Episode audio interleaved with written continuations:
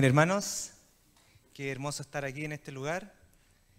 Qué hermoso estar un día domingo una vez más en la casa del Señor, adorándole, pudiendo compartir con los hermanos.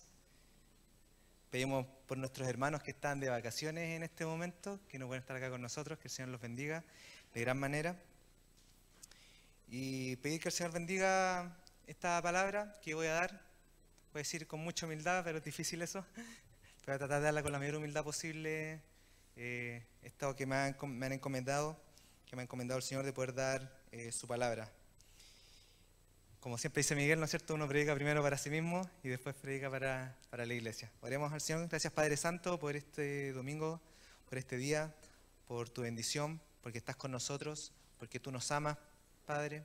Primeramente porque tú nos amas y nos amaste tanto, Señor, que has dado tu Hijo por nosotros, para que nosotros podamos Señor, adorarte libremente para que nosotros podamos tener salvación, Padre. Te pido por esta palabra que he de compartir en este lugar, Señor, para que sea bendecida por ti, Padre, para que no sean mis labios acá, sino seas tú el que hable, Padre Santo. Gracias por todo lo que tú nos das, Señor. Te pedimos por aquellos que nos pueden estar acá con nosotros. Te pido por aquellos que están sufriendo, Señor. Te pido, Padre, por todas aquellas cosas que a veces no tienen sentido, Sé tú con cada uno de nosotros, Señor, en la alegría en la tristeza, en el gozo y la tribulación, Padre, siempre acompañándonos. Gracias por todo en el nombre de Jesús. Amén. Muy bien, raro el título, dice nada todo, nada todo, no tiene mucho sentido. Eh, espero que durante la prédica pueda tener un poquito más de sentido ese, ese título. Y está basado en Juan 9, cuando hicimos la lectura bíblica, leímos solamente la primera parte de, de Juan 9, pero esta predica está basada en, todo el capítulo eh, de Juan 9. Y eh, esto es lo que tengo que usar yo, ¿no es cierto? ¿Está bien? ¿Sí? Vamos a hacer la prueba. Perfecto. Perfecto. Y vamos a dividirlo en distintas partes. Vamos a ir haciendo un análisis. Me gusta mucho a mí hacer análisis del, texto. y ir rescatando escudriñando y, tratando de entender qué es lo que el Señor nos quiere decir. Así que acompáñenme en esta, en esta aventura. Vamos a partir con Juan 9, del 1 al 5. Y primero, el primer nada es el hombre que no tenía nada. qué bien funciona esto. Muy bien. Voy a, voy a estar leyendo bastante el día de hoy para que vayamos rescatando de la escritura lo que el Señor nos quiere decir. Empieza diciendo, a su paso Jesús vio a un hombre que era ciego de nacimiento y sus discípulos le preguntaron, Rabí, para que este hombre haya nacido ciego, ¿quién pecó? ¿Él o sus padres? Ni él pecó ni sus padres, respondió Jesús, sino que esto sucedió para que la obra de Dios se hiciera evidente en su vida. Mientras sea de día, tenemos que llevar a cabo la obra del que me envió. Viene la noche cuando nadie puede trabajar. Mientras esté yo en el mundo, luz soy del mundo. Primera Primera cosa interesante que observamos acá es el tema de que para que alguien tuviera, ¿no es cierto?, alguna discapacidad en esa época, que hay gente que lamentablemente todavía lo cree, tiene que haber un pecado de por medio. Bueno, todos sabemos que está el pecado original, todos sabemos que traemos el pecado en nuestras vidas, nacemos con pecado, pero la gente se creía tan pura en ese entonces, tan buena, que la, única forma de entender que alguien tuviera alguna discapacidad es decir, ah, se lo merece, es culpable. Significa que la discapacidad de cualquier tipo está relacionada, es una consecuencia del pecado, de la persona o de la familia. ¿No es cierto? Y acá le preguntan, Jesús dice, para que este hombre haya nacido ciego, ¿quién pecó? Él o sus padres. Y la pregunta es, es rara porque, bueno, obviamente debía haber sido los padres, porque él no había nacido todavía, y nació ciego, entonces ¿qué pecado podría haber hecho él para que naciera ciego? Obviamente Jesús le dijo, ni él, ni su familia pecó, sino que esto sucedió para que la obra del Señor, para que la obra de Dios hiciera evidente en su vida. Era muy difícil la vida en ese entonces de las personas con discapacidad. Estamos hablando de hace dos mil años atrás, en, en lugares como, por ejemplo, en, en Esparta, ¿no es cierto? Nacían los niños con discapacidad y los lanzaban a un lugar y decían, bueno, si sobrevive, entonces era apto para, para la guerra, que eso es lo que ellos se dedicaban. También los romanos lo usaban mucho como, como un show, significa que si nacías con discapacidad te mostraban. En, en, la cultura judía era mucho más, la discapacidad estaba mucho más relacionado con el pecado, pero también con la piedad. Darle a los discapacidades era una forma de mostrarse a sí mismo y decir, miren yo que estoy ayudando al que necesita, pero mírenme, a mí principalmente que lo estoy ayudando. Siempre era una escala social muy, muy marcada, muy marcada en el mundo judío, muy relacionada con las acciones. Yo hago esto para que me vean. Él nació, él está discapacitado y yo lo voy a ayudar y eso me hace subir a mí en la escala social, en la escala de la sinagoga. Eso, eso me sirve a mí. Pero no me extrañaría si también en esa época, también en el contexto judío, hayan sido mostrados, hayan sido eh, un, un, show para la gente. Gente que nacía con discapacidades. A lo mejor ciego no, porque simplemente no podía ver, pero alguna persona que podía nacer con enanismo, alguna otra cosa. Era un show. La gente pagaba para ver eso.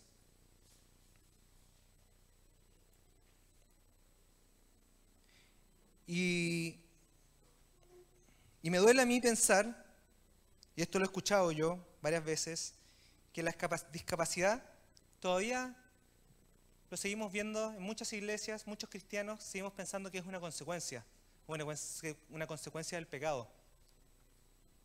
Significa que realmente todavía creemos que la gente se lo merece. Y cuando Jesús se acercaba a esta gente, lo primero que sentía él era compasión. Era compasión. Pero esa compasión que, que a Jesús le llegaba prácticamente a doler. Todos leímos, ¿no es cierto?, las historias de Jesús cuando él se paseaba por la ciudad y la gente se acercaba a él y tocaban su manto o le pedían ayuda, Jesús no se negaba. Jesús no se negaba, porque él sentía tanta compasión por la gente, sentía tanta pena, que él los ayudaba, siempre los ayudaba. No para mostrarse a sí mismo. De hecho, el mostrarse a sí mismo fue la consecuencia que al final lo llevó a la cruz. Porque decían, tú eres Dios. Él se mostraba, no porque quería, sino porque él tenía compasión de la gente. Este hombre ciego, vamos con la segunda palabra, el todo, el hombre que obtuvo la vista. ¿No es cierto? La mayoría de las veces nos quedamos en esta parte de la historia, bonita, la historia muy bonita.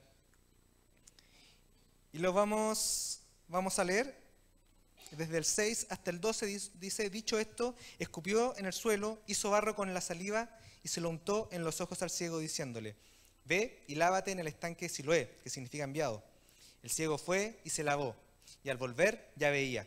Sus vecinos y los que lo habían visto pedir limosna decían, ¿no es este el que se sienta mendigar?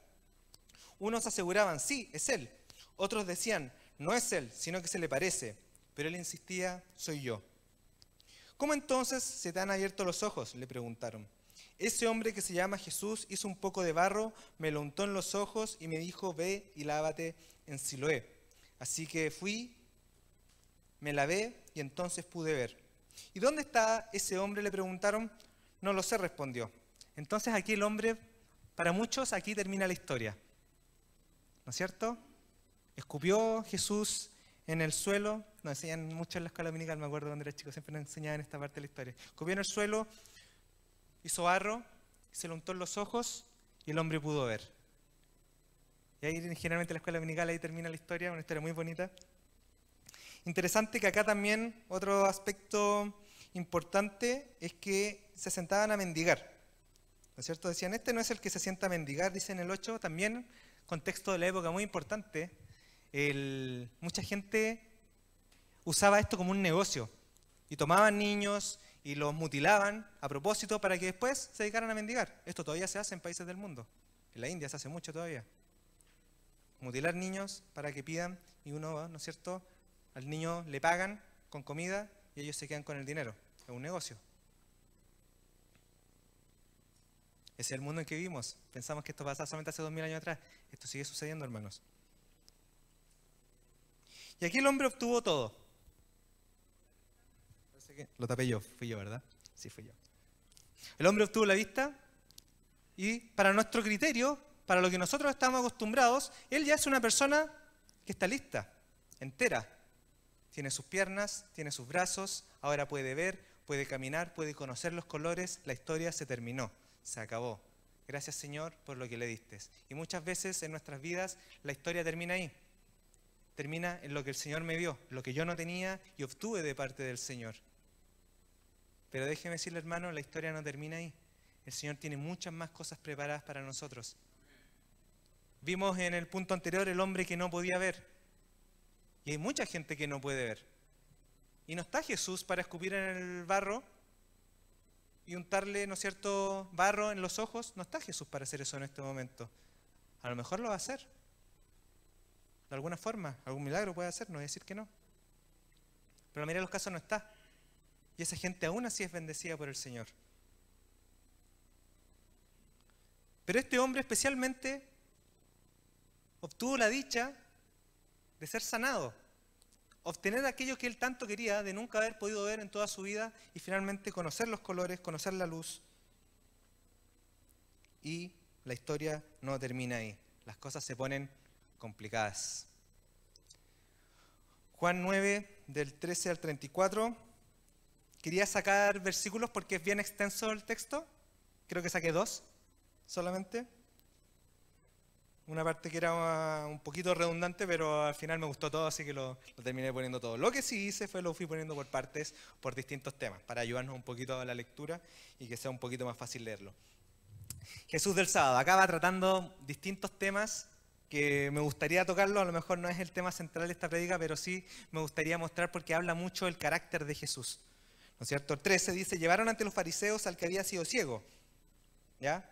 Entonces el hombre ya puede ver, se acabó, está todo bien. No, no está bien porque lo llevaron ante los fariseos. Era sábado cuando Jesús hizo el barro, siempre hay algo, ¿no es cierto? Y le abrió los ojos al ciego. Por eso los fariseos a su vez le preguntaron cómo había recibido la vista. Me untó barro los ojos, me lavé y ahora veo, respondió. Algunos de los fariseos comentaban, ese hombre no viene de parte de Dios porque no respeta el sábado. Otros objetaban, ¿cómo puede un pecador hacer semejantes señales? Y había desacuerdo entre ellos. Por eso interrogaron de nuevo al ciego. ¿Y qué opinas tú de él? Fue a ti quien te abrió los ojos. Y él dijo, yo digo que es profeta. Respondió, contestó. Yo digo que es profeta. No sabía, no sabía quién era Jesús, no, todavía no lo conocía bien, solo sabía que vino un hombre, untó barro en sus ojos y él simplemente de un día para otro, de un minuto para otro, de un segundo para otro, él podía ver. Es lo único que él sabe. ¿Ya? Pero no lo niega. Frente a los fariseos. Ya vamos a ver más adelante qué significa estar frente a los fariseos.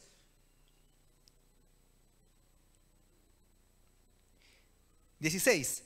Dice, algunos de esos fariseos comentaban, ese hombre no viene de parte de Dios porque no respeta el sábado. Me quiero detener en ese versículo porque muchas veces nosotros buscamos cristianos, pero los buscamos cierto, bajo ciertos parámetros. Los parámetros para los judíos eran súper simples. Estaban los diez mandamientos, estaba la ley, el Deuteronomio era cosa de ir a leer la, ley del Antiguo Testamento y ahí estaba todo lo que tenía que cumplir alguien para ser llamado judío. Entonces, si viene alguien de parte de Dios, por lo menos tiene que cumplir con todo eso. Por lo menos. Yo le pregunto, ¿qué es lo que tiene que cumplir hoy en día un cristiano para ser llamado cristiano? Y nosotros enseguida empezamos a tener ideas en la cabeza. Enseguida tiene que ser así, así, domingo en la iglesia, tiene que no sé, no sé qué, no tiene que decir garabato, no tiene que no sé cuánto, no sé cuánto, no sé cuánto, no sé cuánto, no sé cuánto. Y para ellos, una de las cosas que tenía que cumplir alguien para ser enviado de parte de Dios es que tenía que respetar el sábado. Y Jesús no lo respetaba. Me pregunto yo, si Jesús estuviera acá en el mundo caminando en el día de hoy con nosotros, ¿estaría yendo todos los domingos a la iglesia? No le digo que no venga hermano, por si acaso. Vengan los domingos a la iglesia. Pero le pregunto yo eso. ¿Sacaría los cálculos del 10% de su sueldo para darlo? ¿Eso lo hace cristiano? ¿Qué nos hace cristiano a nosotros? Porque respetar el sábado lo hacía ser enviado de parte de Dios. Pero para ser cristiano, ¿qué significa? No quiero responderlo ahora. Quiero dejarles la pregunta. Piénselo. Volvemos al ciego. Al 17 dice, por eso interrogaron de nuevo al ciego. Dice, ¿qué opinas tú de él? Fue a ti quien te abrió los ojos. Yo digo que es profeta, contestó. ¿Cómo les repetía? Les repito, como les dije antes, él no conocía todavía a Jesús, no sabía quién era. Simplemente era un hombre que le había dado la vista. Titulé esta segunda parte El hombre solitario. Y van a ver por qué. Pero los judíos no creían que el hombre hubiera sido ciego y que ahora viera. Y hasta llamaron a sus padres y le preguntaron, ¿es este su hijo, el que dice usted que nació ciego? ¿Cómo es que ahora puede ver? Sabemos que este es nuestro hijo, contestaron los padres. Y sabemos también que nació ciego. Lo que no sabemos es cómo ahora puede ver, ni quién le abrió los ojos. Pregúntenselo a él, que ya, que ya es mayor de edad y puede responder por sí mismo. Sus padres contestaron así por miedo a los judíos, pues ya estos habían convenido que se expulsara de la sinagoga a todo el que reconociera que Jesús era el Cristo. Por eso dijeron sus padres, pregúnteselo a él, que ya es mayor de edad. Mire, el hombre que tenía todo, perdón, el hombre que tenía nada, pasó a tener la vista, tenía todo, y de a poquito se empieza a desmoronar su mundo nuevamente. Está frente a los fariseos, un juicio, esto es un juicio. Esto parece que, ah, tal vez no fui yo, esto parece que es un juicio. Es un juicio. Estos eran los, jueces de, ese entonces. Y aparecen los papás, y uno diría, pero los papás tienen amor de padre, ¿no es cierto?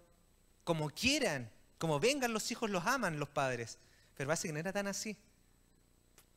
Yo me pongo en la época, y como estábamos viendo, el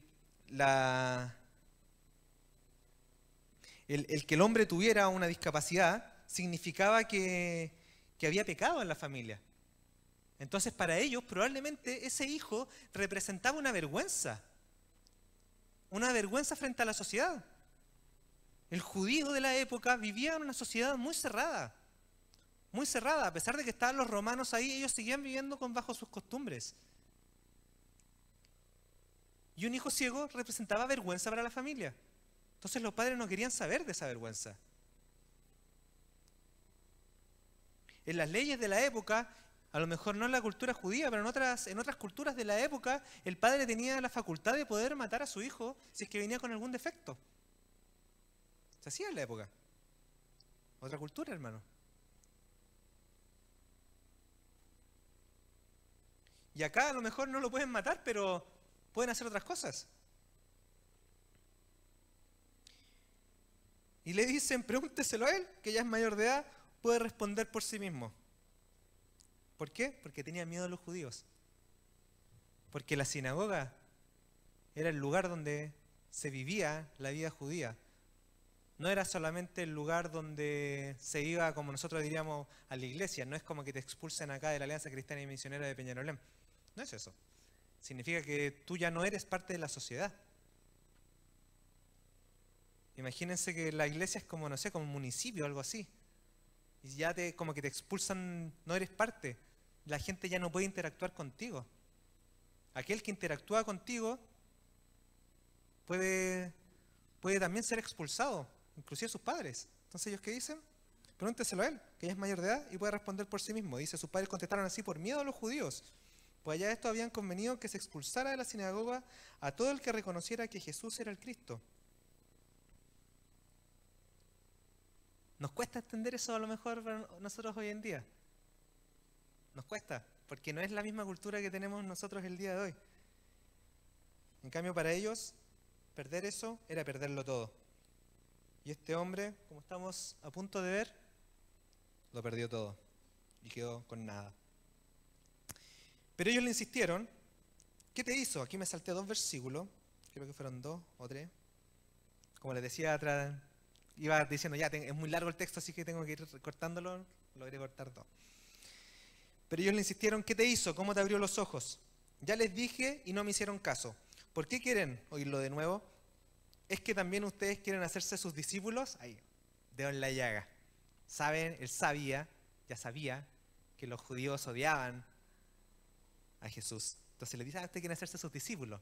¿Ya? Ese tipo está, está cometiendo suicidio ahí. Es un suicidio.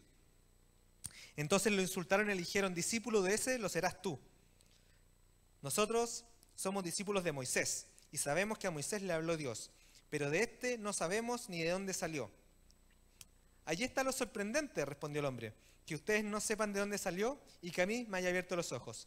Sabemos que Dios no escucha a los pecadores, pero sí a los piadosos y a quienes hacen su voluntad. Jamás se ha sabido de alguien que le haya abierto los ojos a uno que nació ciego. Si este hombre no viniera de parte de Dios, no podría hacer nada. Entonces, él hizo, no está declarando a lo mejor que él es Jesús, él es el Hijo de Dios, él es Dios, no está diciendo eso. Él simplemente lo único que declaró es, bueno, él me abrió los ojos, yo me puse la camiseta por él, yo digo que por lo menos viene de parte de Dios, por lo menos viene de parte de Dios. ¿Y qué está cometiendo ahí? Suicidio social. Un suicidio social. ¿Qué sería equivalente hoy en día? A lo mejor un video tuyo viralizado en las redes sociales. Suicidio social. Hay muchos de eso, ¿no es cierto? Todos vemos los videos, mira lo que hizo este niño o la niña, no sé cuánto, qué terrible. Suicidio social. A lo mejor eso es una buena explicación. Y ellos replicaron, tú que naciste sumido en pecado, vas a darnos lecciones y lo expulsaron. Lo perdió todo. Probablemente estaba mejor ciego porque ciego por lo menos podía recibir. Podía recibir una limosna, podía alimentarse, podía comer. Pero ahora este hombre no puede recibir nada. La gente ya ni siquiera se le va a acercar, es como un leproso. A lo mejor no al mismo nivel, a lo mejor no lo van a apedrear. Pero este hombre ya no hace parte de la sociedad judía. Eso significaba ser expulsado. Es una condena. El hombre que no tenía nada, lo obtuvo todo y todo lo que tenía lo perdió en un juicio. Pero lo perdió ¿por qué? Porque era muy simple rechazar a Jesús. Decir, no sé, me, dio la vista, hizo de derecho a lo mejor algo, no sé. Pero no creo que venga Dios. No, debe sido otra cosa.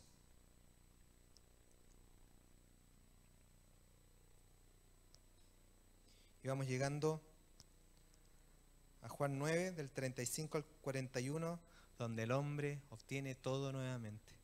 Todo lo que él había perdido, lo gana de nuevo. En creces, ya. El hombre que adora le puse el título de esto. 35 dice, Jesús se enteró de que habían expulsado a aquel hombre y al encontrarlo le preguntó, ¿crees en el Hijo del Hombre? ¿Quién es, Señor? Dímelo para que crea en él. Él no sabía eso, él no sabía quién era.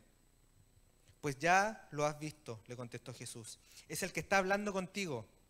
Creo, Señor, declaró el hombre, y postrándose lo adoró. Y postrándose lo adoró.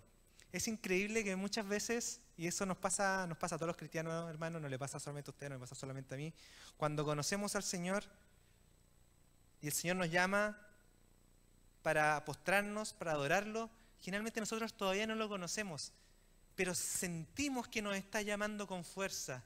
Sentimos que está tirando, está tirando, algo está tirando, alguien me está llamando, alguien me ama mucho y quiero obtener y me está ofreciendo todo en la vida. Me está ofreciendo todo. A ese hombre le estaban ofreciendo todo. Ahí. Y nosotros muchas veces, por lo menos una vez en nuestra vida, nos hemos encontrado en esa situación que Dios nos ofrece todo nos ofrece a Jesús, nos ofrece el sacrificio de Jesús en la cruz y nosotros lo aceptamos y sentimos rico. Sentimos a Jesús en nuestras vidas. Y después queremos seguir sintiéndolo, pero cuesta. Cada vez cuesta más, cada vez cuesta más, cada vez cuesta más. Porque Jesús llama a los necesitados. Llama a los humillados, a los humildes no a los predicadores. Eso ya están, tan, listos ya. ¿No es cierto? No al cristiano que se pega con una piedra en el pecho. No a los fariseos que tenemos, que somos también. No llama a esos. No está hablando con ellos. Jesús está hablando con los necesitados, con los quebrantados, con los expulsados de la sinagoga. Con esos habla Jesús. Así que cuando nos acercamos a Jesús, hagámoslo de una forma humilde. Yo sé que es difícil, porque Randy dice, ah, oremos al Señor, sí, gracias por los alimentos, Gracias, Señor, mi, cuida a mi esposa, cuida no sé qué. Mi trabajo, Señor. Y entramos en una rutina. Es importante tener rutina, no estoy diciendo que es malo. Pero también es importante humillarnos frente al Señor. Buscarlo en la necesidad, quebrantarnos frente a Él. Ser el hombre expulsado de la sinagoga. No el hombre ciego, el hombre expulsado de la sinagoga. Porque cuando somos ese hombre es que el Señor nos habla a nosotros.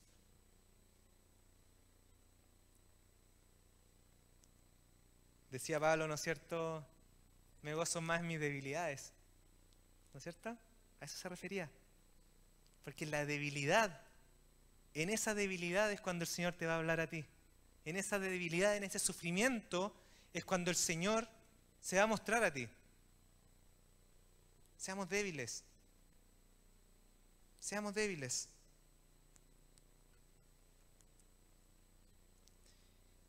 Y Jesús va cerrando con esto que yo le puse de título La paradoja. Entonces Jesús dijo, yo he venido a este mundo para juzgarlo, para que los ciegos vean y los que ven se queden ciegos. Quémonos en ese, en ese texto nomás. Para que los ciegos vean y los que ven se queden ciegos. Es la paradoja de Jesús. Es el mundo al revés esto. Los que no pueden ver, ahora pueden ver. Los que sufren, tienen gozo ahora. Y los que antes tenían gozo por cosas banales, ahora van a sufrir. Esa es la promesa de nuestro Señor. Esa es la promesa. Algunos fariseos que estaban con él al oírlo hablar así le preguntaron, ¿qué? ¿Acaso también nosotros somos ciegos? Jesús les contestó, si fueran ciegos no serían culpables de pecado, pero como afirman que ven, su pecado permanece. Entonces, hermano, la pregunta para cada uno de nosotros es, ¿declaramos que vemos? ¿Nos declaramos todos que podemos ver claramente? ¿Que podemos ver lo que es bueno, lo que es malo? ¿Podemos juzgar? ¿Tenemos la habilidad para poder juzgar a otros? Como lo hacían los fariseos. O a lo mejor la única habilidad que tenemos nosotros es la de humillarnos.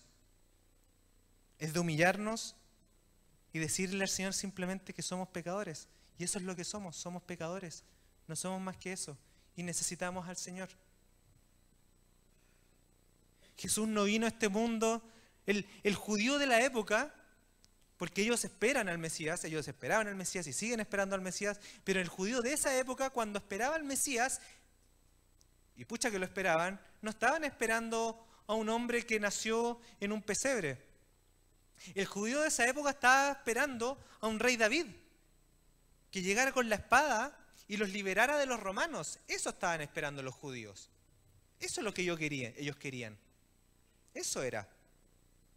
Y Jesús vino a romper con eso y vino con esta hermosa paradoja, donde los débiles son exaltados, donde los que se exaltan serán humillados. Y eso es lo que nos, trae Jesús.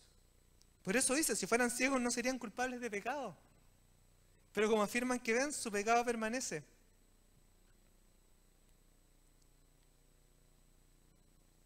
Una paradoja, si fueras ciego no serías culpable de pecado. Volvemos al inicio, ¿se acuerdan? ¿Por qué ves? ¿Por qué, no puede ver? ¿Por el pecado de quién? Hay un pecado de por medio, la consecuencia. Dice, si fueran ciegos no serías culpable de pecado. Ellos quedan como pera, pues si la, ceguedad está relacionada con el pecado. Pero si soy ciego entonces es porque no, tengo pecado. Él no le está hablando literalmente. No le hablaba literalmente. Él está diciendo simplemente, tú por ser como eres, por juzgar a los otros, lo que tú estás haciendo es pecar. Y si tú te humillas, entonces es ahí cuando el Señor te va a levantar.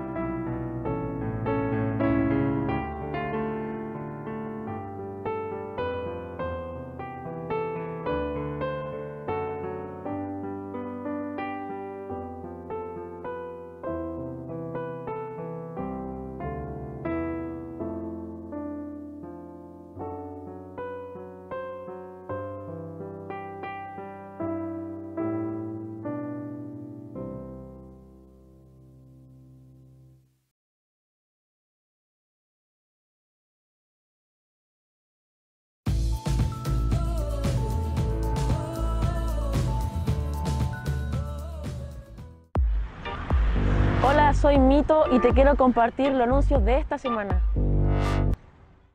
Clama a mí y yo te responderé y te enseñaré cosas grandes y ocultas que tú no conoces. Te esperamos los domingos a las 10 de la mañana. Lleguemos ante su presencia con alabanza, aclamémosle con cánticos. Visita nuestros cultos cada domingo a las 11 de la mañana. Y estos fueron los anuncios de esta semana. Te invitamos a compartirlo para que más personas alcancen al Señor. Te invitamos a ver nuestra fanpage, nuestro canal de YouTube y nuestro sitio web